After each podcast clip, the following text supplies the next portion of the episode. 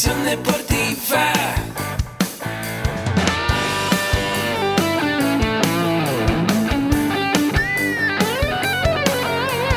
Yo soy Ahmed. Somos guerreros. Hola, bienvenido a la Asociación Mexicana de Educación Deportiva.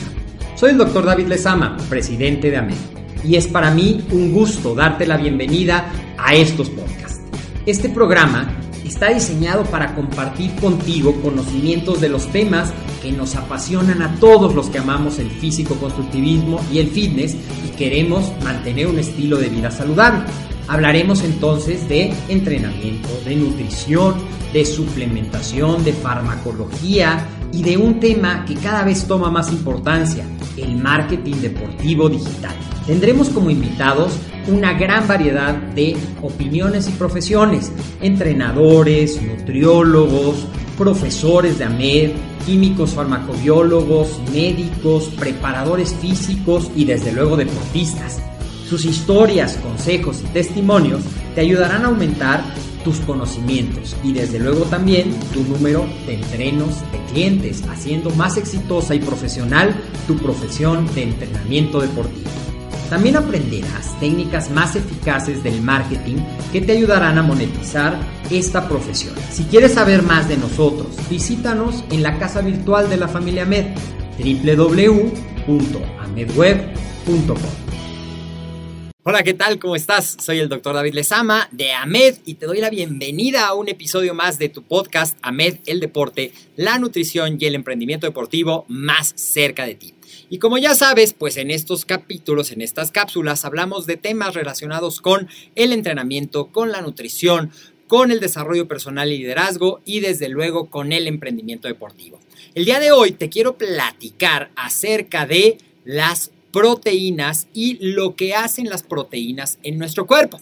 Seguramente ya sabes que las proteínas son uno de los macronutrientes, es decir, los nutrimentos de los cuales nuestro cuerpo puede obtener directamente energía, nos dan calorías. Sabemos que un gramo de proteínas nos proporciona 4 calorías. Y así nosotros esas proteínas, nuestro cuerpo, las va a absorber a través de los procesos de masticación, digestión, las va a absorber, como ya sabes, en el intestino delgado a través de su forma más sencilla, que son los aminoácidos. Esos aminoácidos van a llegar a nuestro tejido, a nuestro sangre a través de el intestino delgado, y de ahí tienen que ser repartidos a todo el cuerpo. Bueno, pasan a través del hígado y del hígado van a ser repartidos a todo el cuerpo. Pero alguna vez te has preguntado, ¿Qué es lo que hace nuestro cuerpo con las proteínas? Pues vamos a platicar un poquito de eso.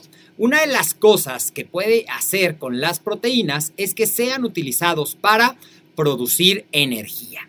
Una vez que las proteínas son degradadas, a través de procesos especiales que pueden ser eh, ya procesos de transaminación o de deaminación, pueden ser convertidos a glucosa mediante un proceso que se llama neoglucogénesis, en el cual, dicho de una manera muy sencilla, sin meternos en demasiadas complicaciones bioquímicas, lo que es este proceso es que el cuerpo pueda formar glucosa a través de sustratos que no son glucosa. Y una de las cosas que puede hacer la proteína es precisamente eso, ser convertida para poder ser usada como energía. Específicamente dentro de los aminoácidos, los que más fácilmente pueden ser convertidos en energía son los que tú seguramente ya has escuchado y ya conoces como aminoácidos de cadena ramificada, los famosos BCA, que son valina, leucina e isoleucina. ¿Qué otra cosa puede pasar con la proteína en nuestro cuerpo? Bueno, pues esos aminoácidos son utilizados a través de todos los procesos de transcripción y traducción de las proteínas para formar diferentes compuestos que nuestro cuerpo necesita, entre los cuales tenemos las hormonas. Hay hormonas que tienen naturaleza proteica, como puede ser la hormona del crecimiento, como puede ser la insulina, como puede ser el glucagón, como puede ser la prolactina, la hormona antidiurética, por solamente mencionarte algunas de las hormonas que tienen bastante que ver en el deporte y que son de origen proteico. Pero las aminoácidos y las proteínas en general en nuestro cuerpo también tienen otros roles funcionales. Pueden ser utilizados para formar enzimas. Las enzimas son proteínas que aceleran la velocidad de reacciones químicas. Casi todas las enzimas que nuestro cuerpo utiliza son proteínas o bien tienen una base que incluye proteínas. Las enzimas son muy importantes para muchas, prácticamente todas las reacciones metabólicas que se llevan a cabo en nuestro cuerpo.